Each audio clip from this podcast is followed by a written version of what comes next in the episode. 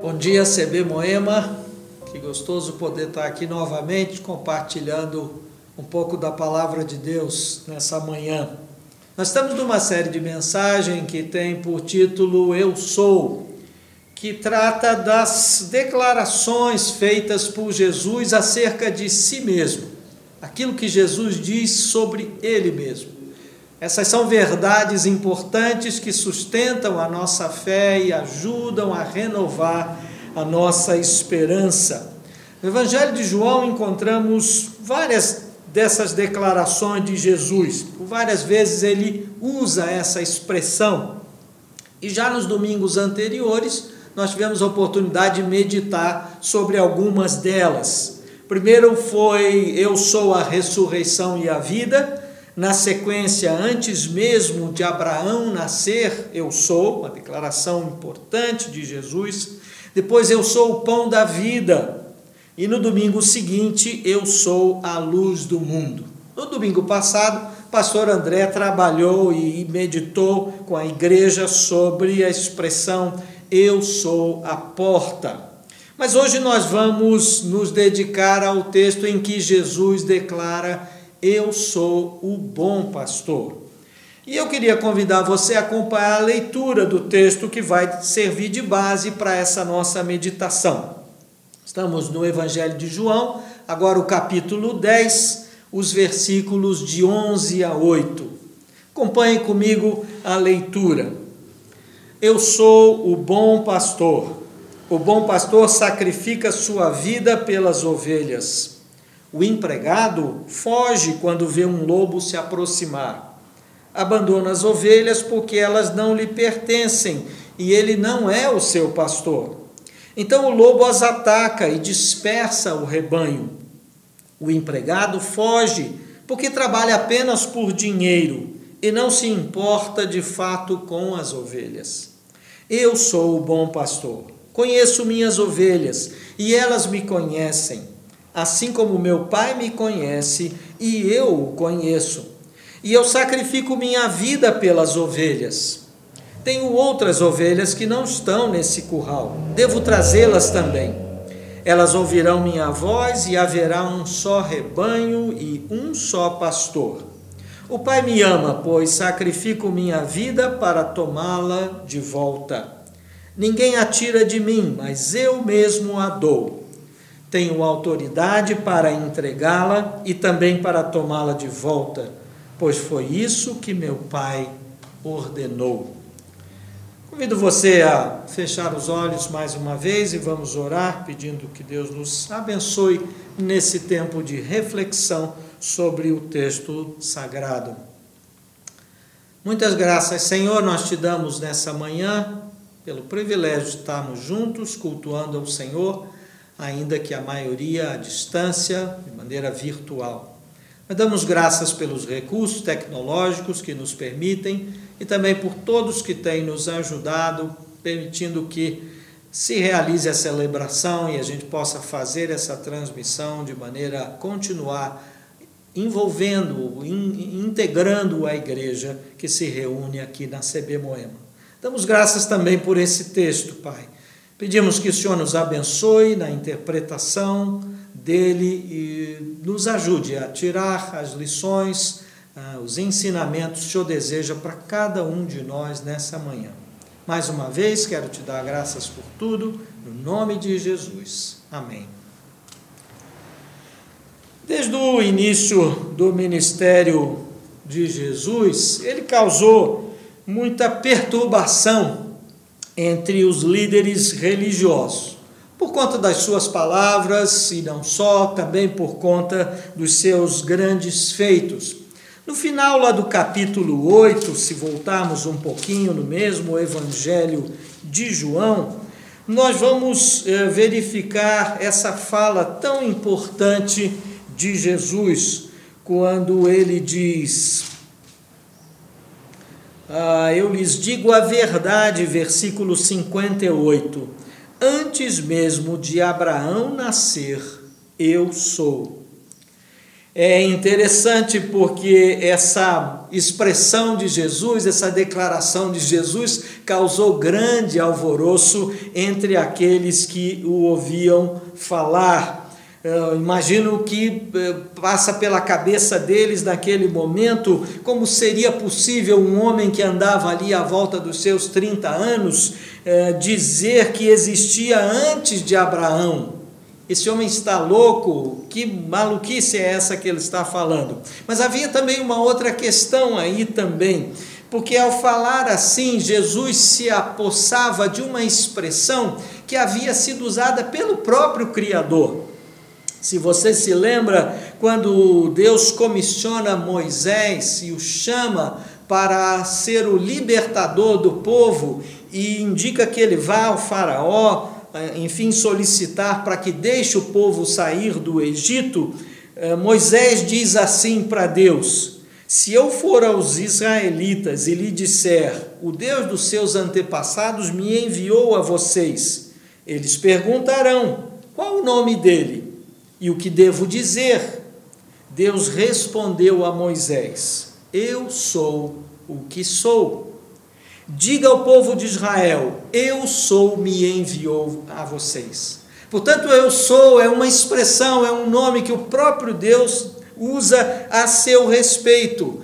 E agora, quando Jesus então se apossa dessa expressão, posso imaginar como é que ficam os líderes religiosos naquela altura.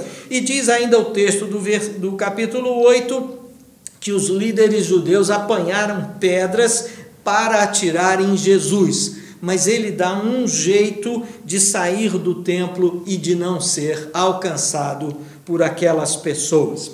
Mas voltando agora ao tema de hoje, nós verificamos que essa figura do pastor que Jesus usa nessa declaração não é nada desconhecida do povo judeu. Pelo contrário, é algo que eles estão muito acostumados, porque eh, pastorear ovelhas é uma das profissões mais antigas, né, de que temos conhecimento. O próprio texto bíblico, já no início, faz uma menção a isso. Podemos ver no capítulo 4 de Gênesis que uh, Abel e Caim, filhos do primeiro casal, é, adotaram é, como profissão um deles pastor de ovelha e o outro agricultor. Muito antiga essa atividade. No próprio Antigo Testamento, ainda, nós verificamos que tanto patriarcas, assim como também outras figuras importantes da história do povo judeu, foram pastores de ovelha. Por exemplo, Moisés, que antes de libertar o povo do Egito, apacentou o rebanho de Jetro, o seu sogro. Mas o termo pastor também foi utilizado ainda no Antigo Testamento em outro sentido. Quando Israel se tornou reino, era responsabilidade do rei pastorear o povo. Por isso, quando encontramos em Jeremias, assim como também em Ezequiel, que lemos a respeito dos pastores, quem está sob consideração ali naqueles textos são os reis, os reis de Israel. E vários são os textos ainda que utilizam o termo pastor para designar o próprio Deus de Israel. Podemos ver isso em vários dos salmos e também nos textos dos profetas. Mas desde o início do capítulo 10, que é o capítulo que estamos hoje trabalhando aqui, nós encontramos Jesus tratando do tema pastor e ovelhas. Nos primeiros versículos desse capítulo, ele afirma ser a porta, tema do qual o pastor André tratou no último domingo. E é importante frisar que dessa maneira, ao dizer isso, ele indica que apenas os que entrarem por ele serão salvos. O que significa que Jesus é o único acesso ao rebanho de Deus. Jesus é o único acesso ao rebanho de Deus.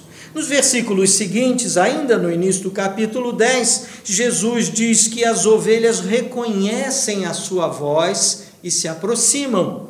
E diz ainda que a chama pelo nome e que depois de reuni-las vai adiante delas e elas o seguem. Interessante Jesus nos comparar com ovelhas, não é? É? Eu não sei você, mas fazendo parte da maioria da população que hoje vive em áreas urbanas, é, poucos de nós sabemos alguma coisa, quase nenhum de nós sabe alguma coisa a respeito das ovelhas. Portanto, eu fui curiosamente tentar uh, obter alguma informação, levantar alguma informação a respeito delas. E eu verifico que as ovelhas são animais que são muito frágeis, são dóceis, mas são frágeis ao mesmo tempo, né? E necessitam de muito cuidado. Elas possuem muito poucas ou quase nenhuma habilidade de defesa. Por exemplo, elas não têm garras, elas também não sabem dar coice, e, e, e nem, nem tampouco são capazes de morder. Portanto, elas são muito frágeis mesmo, e elas têm uma visão bastante limitada. Alguma coisa que eu li diz que elas dificilmente enxergam mais do que 20 metros à frente. Tudo isso transforma as ovelhas em presas muito fáceis aos seus predadores naturais. Mas uma característica interessante também é que elas gostam de andar e de comer juntas, porque dessa forma elas acabam se protegendo um pouco. E é interessante, lendo essa descrição, fiquei pensando o quanto do comportamento delas é parecido com o nosso comportamento também. Portanto, penso que Jesus levou isso em consideração a hora que decidiu usar essa figura. Mas vamos de novo, lá no texto que eu li há pouco, os versículos 11 a 18, que é onde vamos concentrar a nossa meditação. Mas antes de trabalhar esse aspecto especificamente do texto, eu queria voltar um pouco, porque nós precisamos entender em que contexto Jesus faz essas afirmações é, o que estava se passando, onde ele estava para que isso acontecesse. Então, convido você a voltar um pouquinho no capítulo 9, onde nós podemos ter uma descrição do que está acontecendo. Veja a cena, tente imaginar junto comigo. Jesus está caminhando, seus discípulos à sua volta, e ele então se depara, ele vê um homem cego de nascença estava ali naquele lugar há muito tempo, sempre pedindo ajuda, sempre pedindo algum tipo de apoio. E os discípulos imediatamente perguntam: por que esse homem nasceu cego? Foi por causa dos seus próprios pecados ou dos pecados dos seus pais? E aí Jesus responde: nenhuma coisa, nem outra na verdade, isso aconteceu para que o poder de Deus se manifeste nele. Então, Jesus eh, cospe no chão, é, junta a terra com essa saliva e aplica nos olhos daquele homem. Que coisa interessante. Em seguida, Jesus dá uma ordem e diz que ele deve ir até o tanque de Siloé para se lavar. Ora, que coisa mais incrível! Esse homem creu nas palavras de Jesus, não só creu, obedeceu e agiu. Ele foi até o tanque e se lavou. E diz o texto que ele volta então enxergando. Mas preste atenção nesse ponto que é muito importante. Primeiro, ele acreditou naquilo que Jesus disse. Segundo, ele obedeceu e agiu, não ficou só nas intenções, ele foi até o tanque, embora não soubesse direito quem é que de fato estava falando com ele. As pessoas que o conheciam, porque como ele estava naquele lugar fazia muito tempo, eh, pessoas o reconheciam, podiam saber que era um cego que estava sempre ali, ficaram impressionadas. Aquilo causou um tremendo impacto mas os líderes religiosos judeus não gostaram nem um pouco, porque naturalmente as, tanto as mensagens de Jesus, assim como seus feitos, impactavam negativamente a liderança que os líderes tinham sobre o povo. Os líderes naquela altura tinham um domínio, um poder sobre o povo muito grande. e as ações e a mensagem de Jesus era um impacto de alguma maneira enfraqueciam o papel daqueles líderes. Além disso, é interessante perceber que alguns o criticaram, criticaram a ação de Jesus porque ele fez aquilo num sábado. Chegaram até a dizer: esse homem não é de Deus, porque ele trabalha no sábado se referindo ao que a lei dizia e que no sábado não era possível, não era permitido realizar qualquer trabalho. Mas apesar do testemunho daqueles que conheciam aquele homem e eram capazes de assegurar, de fato ele era cego e agora está vendo, os líderes se recusavam a crer e eh, pressionavam aquele homem para que ele mudasse a sua versão da história. A tal ponto os líderes chegaram que decidiram ir buscar pelos pais daquele homem. Foram atrás dos pais, questionaram os pais e os pais disseram: Olha, de fato, o nosso filho nasceu cego. Agora ele pode ver, nós não sabemos explicar porquê, nem como, e nem sabemos quem o curou.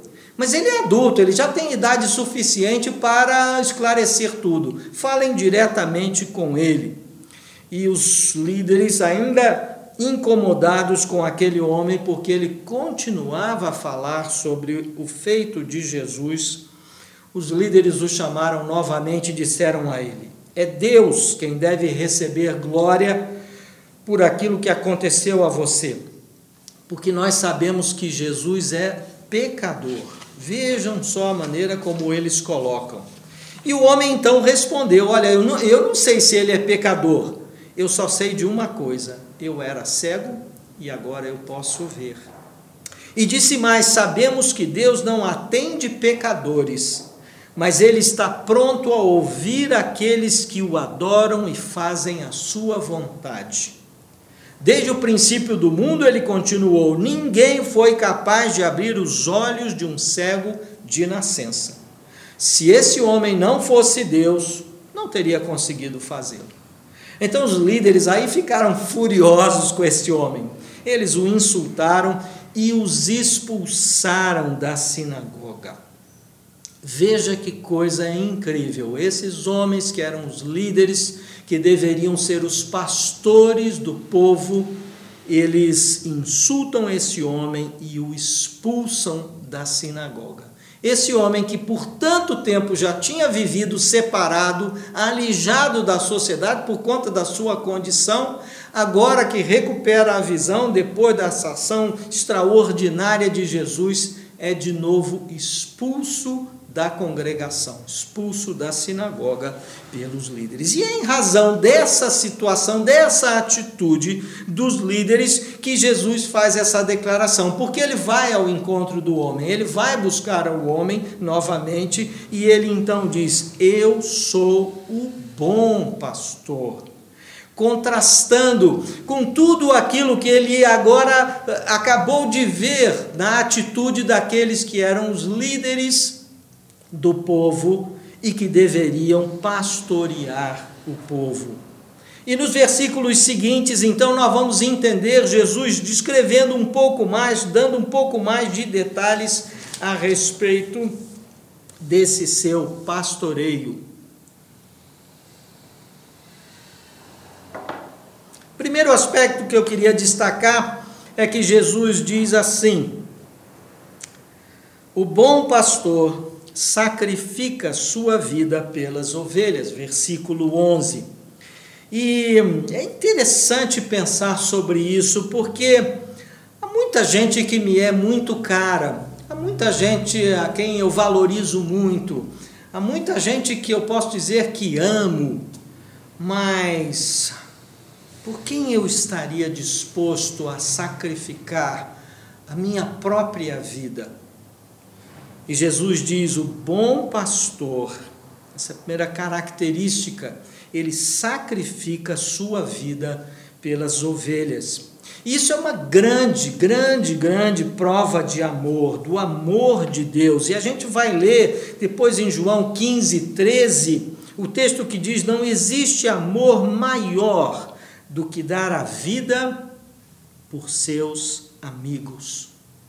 Este é Jesus, o bom pastor, que sacrifica a sua vida pelas suas ovelhas, que valoriza mais as suas ovelhas do que a si mesmo. Mas ele segue um pouco e diz: o empregado foge quando vê um lobo se aproximar. Interessante, porque aquele que não é o pastor, que não é o bom pastor, foge logo que o perigo se aproxima. E quantos são os cristãos, as ovelhas, os discípulos que diante de uma dificuldade buscam ajuda e muitas vezes não a encontram? Porque aquele que não é pastor se ausenta logo que o perigo se aproxima. Mas o bom pastor, esse está sempre disponível, esse está sempre por perto, esse está sempre acessível. Você sabe, eu sei onde podemos encontrá-lo. Portanto, o bom pastor nunca se ausenta quando o perigo se aproxima. Temos vivido os dias difíceis, há muita violência, há muito risco na nossa vida urbana. E quantas vezes sentimos necessidade de um apoio, de um suporte? O texto diz, Jesus declara que o empregado foge quando vê um lobo se aproximar. Mas o bom pastor, não, esse está sempre perto, está sempre próximo. E ele segue dizendo que o pastor, o, o ladrão, na verdade, abandona as ovelhas porque elas não lhe pertencem e ele não é o seu pastor. O bom pastor nunca deixa as ovelhas sozinhas, por mais difícil que seja a situação, por mais tenebroso que seja o momento, a ovelha nunca estará sozinha. No Salmo 23, o salmista, depois de declarar: O Senhor é o meu pastor, ele diz: Ainda que eu ande pelo vale da sombra da morte, não temerei mal algum, porque tu estás comigo. Essa é a certeza, é a convicção que nós temos que o bom pastor nunca deixa suas ovelhas sozinhas. O bom pastor é companhia constante o tempo todo. É em casa, é no trabalho, se eu estou no trânsito, no hospital, se eu estou fazendo alguma coisa sozinho ou junto com a minha família, eu posso ter a certeza que o bom pastor é companhia constante o tempo todo. Em Mateus 28, 20, temos uma declaração em que Jesus disse: Lembrem-se disso, estou, estou sempre com vocês até o fim dos tempos. Estou sempre com vocês, o tempo todo, a hora que for. O bom pastor nunca deixa as suas ovelhas sozinhos. Mas também ele segue no texto e agora ele diz que o que não é pastor não se importa de fato com as ovelhas, só quer tirar proveito. É interessante porque no nosso tempo não é muito diferente. Os líderes religiosos daquela época também se aproveitavam bastante do povo. E a gente tem visto nos nossos dias também lideranças que se aproveitam do povo, se aproveitam da fé do povo, da boa vontade do povo para obter benefícios, para tirar proveitos. E o texto está claro aqui quando diz que o que não é pastor é esse, não se importa com as ovelhas, ele só quer tirar proveito, mas o bom pastor, esse cuida, esse protege as suas ovelhas. O bom pastor se preocupa tanto que sacrifica a sua própria vida pelas suas ovelhas. Na sequência, Jesus vai dizer que conhece as suas ovelhas, que as suas ovelhas o conhecem, assim como o Pai o conhece e ele conhece o Pai. Jesus sabe quem é sua ovelha, quem faz parte do seu rebanho. Eu posso dizer que sim, mas Jesus sabe se eu faço parte ou não. Jesus conhece cada um de nós e não é superficialmente, ele nos conhece intimamente. Até aquela área em que eu, você podemos achar que guardamos escondido, isso é um segredo meu, ninguém sabe. Jesus nos conhece intimamente. Ele sabe cada detalhe da nossa vida. Por isso ele diz que conhece as suas ovelhas, mas também que as suas ovelhas o conhecem, assim como o Pai o conhece e ele conhece o Pai. E agora ele vai falar de uma coisa interessante. Ele diz: Eu tenho outras ovelhas que não estão nesse curral. Isso é particularmente importante porque naquele momento ah, o, o, povo judeu ainda se achava exclusivo. Né?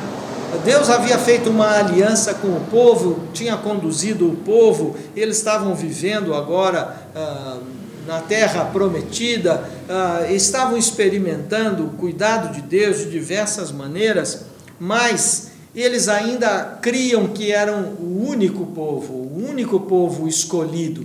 Mas Jesus vem trazer uma nova aliança e ele abre essa oportunidade para que toda a humanidade possa alcançar um lugar nesse aprisco, nesse curral, onde estão as ovelhas do Senhor. Por isso ele diz: tenho outras ovelhas que não estão nesse curral. Portanto, nessa declaração, ele se refere a você, se refere a mim, a todos nós que não somos do povo, da origem do povo judeu.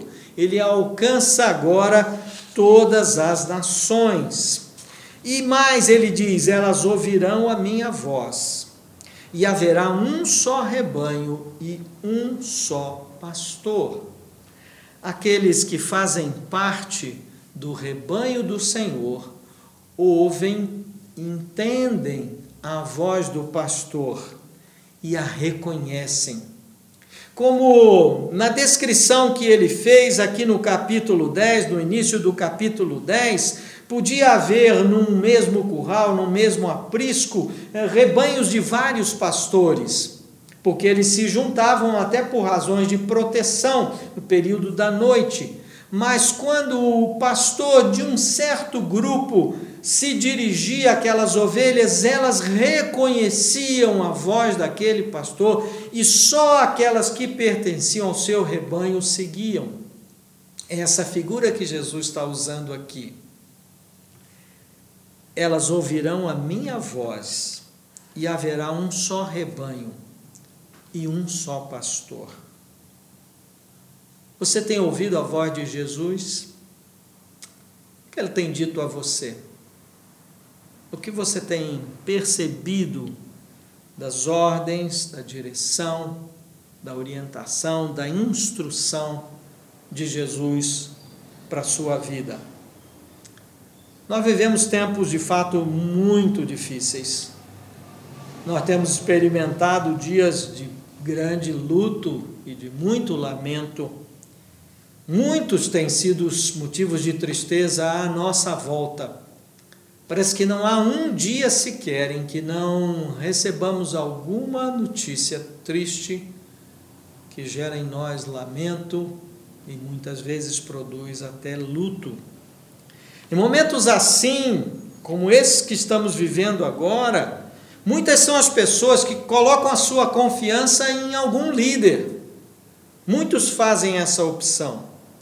Pode ser um líder religioso, mas também pode ser um líder político, entendendo que essa figura será o grande salvador dessa situação que estamos vivendo. Nessas horas também pessoas tendem a se apoiar em alguma igreja, em algum ministério. Não é difícil encontrar pessoas que eh, concentradamente se apoiam ou buscam apoio em determinados grupos, numa expectativa de que dali possa vir a, a, a provisão, tanto no sentido espiritual quanto no sentido material.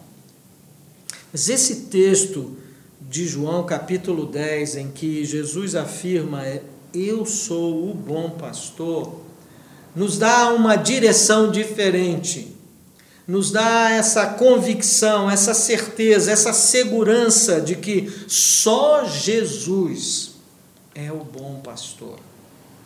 Só Jesus. Só Jesus sacrifica a sua vida pelas ovelhas.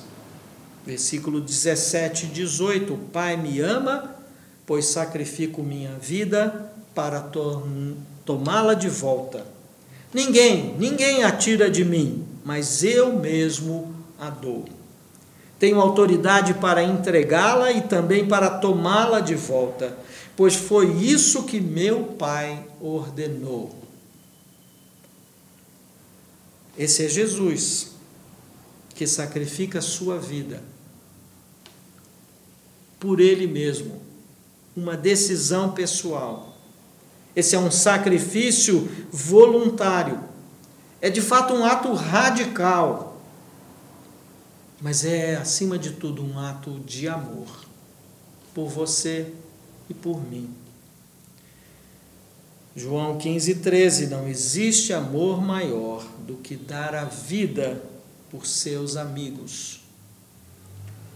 Ainda João 3,16: Porque Deus amou o mundo de tal maneira que deu o seu Filho unigênito, para que todo aquele que nele crer não pereça, mas tenha a vida eterna. É preciso ouvir, é preciso crer, mas é preciso obedecer e agir. Não é suficiente apenas ouvir e crer, acreditar nas palavras é preciso obedecê-las e agir. Lembram do cego? Ele não apenas creu, ouviu, creu, mas ele obedeceu. E ainda sem conhecer direito aquela pessoa que falava com ele, ele foi até o tanque de Siloé e experimentou a cura que Jesus pode dar. Eu não sei qual é o momento de dificuldade que você possa estar passando. Não sei se é um, um problema de ordem familiar, algo com trabalho, quem sabe a saúde de algum ente querido, partida de alguém muito importante. Todos nós, uma hora ou outra, vivemos momentos de dificuldade. Mas o texto de João 10 nos afirma que só Jesus é o bom pastor. E ele diz que as ovelhas ouvem a sua voz e seguem, eh, realizam, obedecem àquilo que ele manda. E o texto diz, ainda nos primeiros versículos do capítulo 10, que ele leva as suas ovelhas a pastos verdejantes aonde há solução, aonde há resposta para as necessidades. E eu termino com o texto de João 8:31. Vocês são verdadeiramente meus discípulos se permanecerem fiéis aos meus ensinamentos. Você é discípulo de Jesus, você é ovelha de Jesus, você faz parte do rebanho de Jesus vocês são verdadeiramente meus discípulos, minhas ovelhas, se permanecerem fiéis a meus ensinamentos. O bom pastor está nos fazendo um convite nessa manhã para fazermos parte do seu rebanho. Só Jesus é o bom pastor. Que essa palavra nos conforte nos instrua, nos anime, nos encoraje né? e alimente a nossa fé na certeza de que Jesus pode todas as coisas, está atento à nossa vida e desejando que façamos parte do seu rebanho. Vamos orar mais uma vez. Feche os seus olhos. Muito obrigado, Senhor, pelo texto da tua palavra, sempre tão atual, sempre tão direto às nossas necessidades, Pai. Muitas vezes buscamos saída, solução, resposta de tantas maneiras e temos uma tendência de colocar nossa esperança num grande líder, num grande orador, num grande administrador, num grande, numa grande figura política, sempre achando que aí daí pode vir a resposta para as nossas necessidades, as necessidades da sociedade de forma geral. Mas, Senhor, é a tua palavra que nos afirma: só Jesus é o bom pastor, que vai ao extremo, que vai ao limite de dar a sua vida pelas suas ovelhas, Pai. Quantas graças nós te damos pelo sacrifício de Jesus e que é por causa dele, é por meio dele que é a porta nós podemos acessar o rebanho do Senhor e fazer parte. Ajuda-nos a mantermos-nos fiéis à tua palavra, ao ensinamento da tua palavra, às orientações de Jesus, para que possamos continuar a fazer parte desse maravilhoso rebanho. E haverá um dia, Pai, nós cremos nisso, esperamos com ansiedade, que ouvindo a voz do Senhor se reunirá um só rebanho de todas as nações, um só rebanho, sob o comando de um só pastor, Jesus, o bom pastor. Graças te damos, Senhor, em nome de Jesus. Amém.